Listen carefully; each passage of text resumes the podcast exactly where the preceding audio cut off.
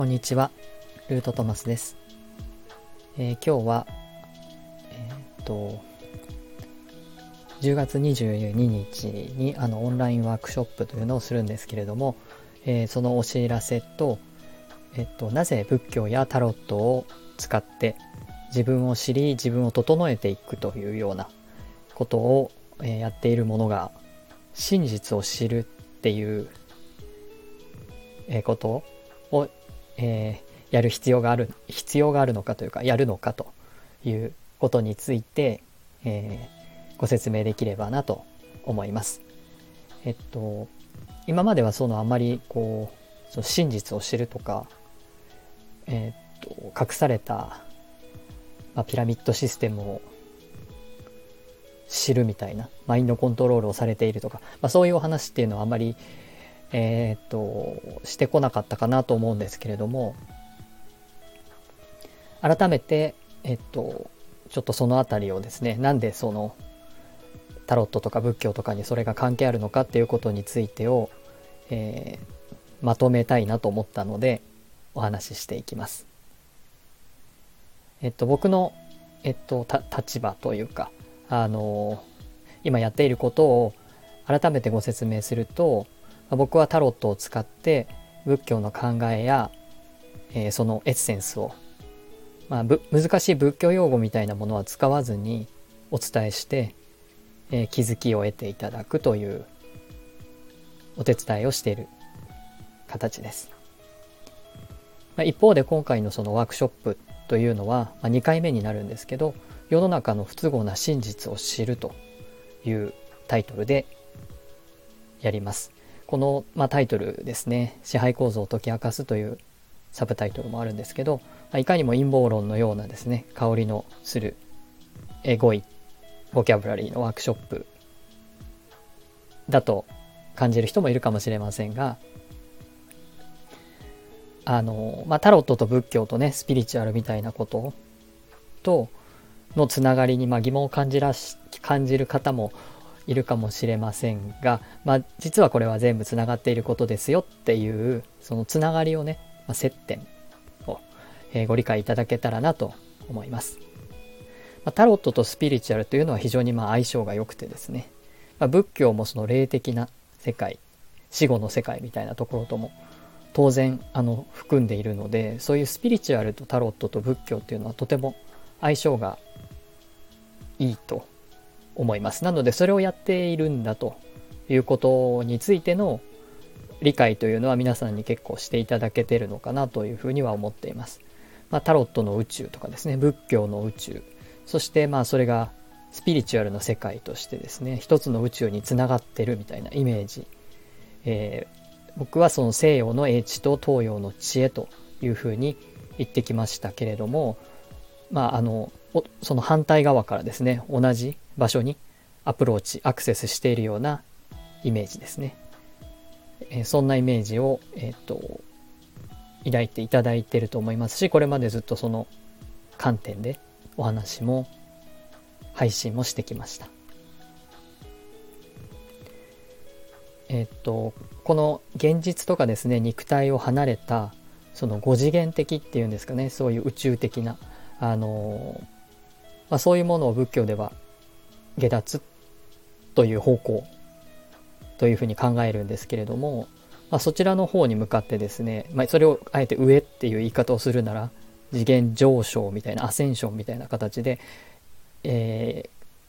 考えるとすると、まあ、そういう上の方に向かって高い次元に向かって精進していく、まあ、意識を磨いていく自分を整えていくっていうことが僕のメインの方向性であり、まあ、いろんなものを手放して、えー下脱の方向に向かっていくというのがそれ自体はあのメインでやっていますし、まあ、意識をね現実からその離していくようなあの上を向いていくような、まあ、そういうものというか方向性を持っているのはあの間違いなくあると言えます。一方でそれだけではちょっとなんかふわふわしたそのふわふわスピリチュアルっていうものがあるかわかんないですけどそういうなんていうかこうただアセンション次元上昇というような形で、えー言われるようなものとかあとはこう幸せになる、えー、苦しみがなくなる、えー、そういうような現実逃避的なものに、まあ、それだけだと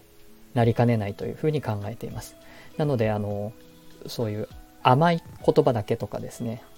良いことだけとか、そういうことにの語りについては僕はあまり耳を傾けないようにしていて、やはりなぜかっていうとこの現実っていうのがあるからというふうに思っています。まあ、地に足のつかない、まあ、頭でっかちのですね、例えばこうゴーグルをはめて肉体があることを忘れ、えー、そのスピリチュアルな世界というよりかはそのアバターのメタバースに入っていってしまうようなあのスピリチュアルな世界にこう何て言うんですかね完全に行ってしまうのはそういうメタバースの世界に入ってしまうというような危険危うさを感じます。意識をねあの良い波動にするとかハッピーな方に向けるっていうことはあの確かにそういう世界を実現させるという意味ではあのその通りなんですけれどもただし僕たちには肉体があって生活があってしんどい現実みたいなものがあのもちろん幸せもあるんですけどそれだけではないという現実がですねありその霊的な世界と肉体現実っていうののバランスを取ることがすごく大事だなというふうに考えています。一方に偏らないということ。偏りすぎないということですね。それがすごく大事だなというふうに思っています。えそしてあのどんなにこう覚醒してもですね目覚めてもなお、まあ、お金を稼ぎ電気を使い、まあ、ご飯を食べ服を着て暖を取り排泄をしと肉体の維持にはですね常にあの現実としてお金がかかります。そしてそのお金の仕組み自体がですね、実はとんでもない嘘とか、まあ、あえて言うならその悪と呼べるようなものに支配されていって、僕たちがその日々しんどい思いや不安、未来への不安を抱くように仕組まれているとしたら、まあ、どうなるでしょうということです。何も知らないで生きるようこうマインドコントロールされているとしたらということですね。最近ではその YouTube とか Twitter とか、まあ、そういう SNS、Instagram とかでいろんな発信をしている方がいるので、まあ、そういう知らず知らず何も知らないで生きるっていうこともあの、えー、何も知らずに生きるというよりかは何かおかしいぞっていうふうに気がつきつつある人ももちろんたくさんいらっしゃると思います。けれども、うん、それが何なのかっていうところにたどり着くのはとても大変なハードルがたくさんあるなというふうには思います。で、それ自体がですね、まあ、マインドコントロールされていたり、あるいはコントロールされているからアクセスできないっていうようなことがもしあるとしたら、まあ、どうなるかっていうことですね。で、怖いことにその中、その中で何も知らずに生きるっていうことはですね、その仕組みを支えることになり、それをあえて言えばこうその悪って言えるようなものに加担することにもなります、まあ、加担させたいがためにコントロールするということになるんですけどねなのでどれだけ意識が目覚めて意識があの、まあ、覚醒しようともその生活自体が善でないもの仏教的に言うその善でないものにつながっていればですねやはりそこは改めていかなくてはいけないということになるんじゃないかと思います。仏教でいう目覚めというのは悟っていない状態から少しずつ悟りへと近づいていくということを意味します。この悟っていない状態を仏教では無明といい、まあ明かりがないと書きますけれども、といい悟った状態を明、明るいという字で表現します。そして日々、えー、正しく世の中というか現実を見て正しい選択をして善行を積み徳分を積んでいくということが大切にされます仏教はその思想とか哲学とかこう頭の中で理解するということだけではなくてそれを現実に、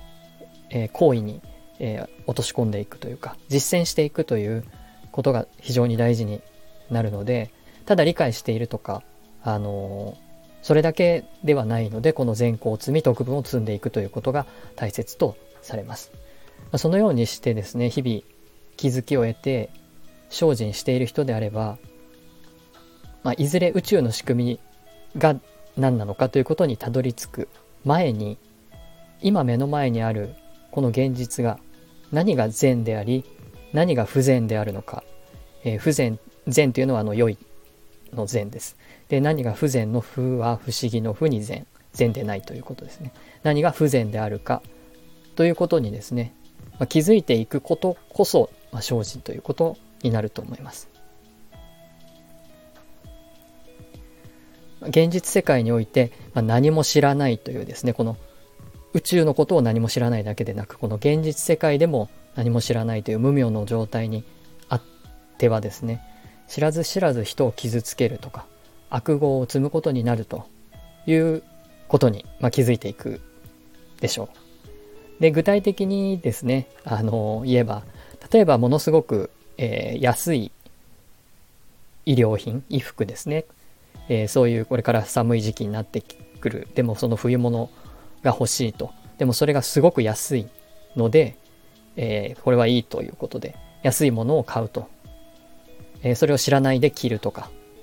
えそういうことがですね実は裏で、え、っとどのようにそれが作られて一体誰が作ってくれていてその人たちはどういう生活をしているのかっていうようなことを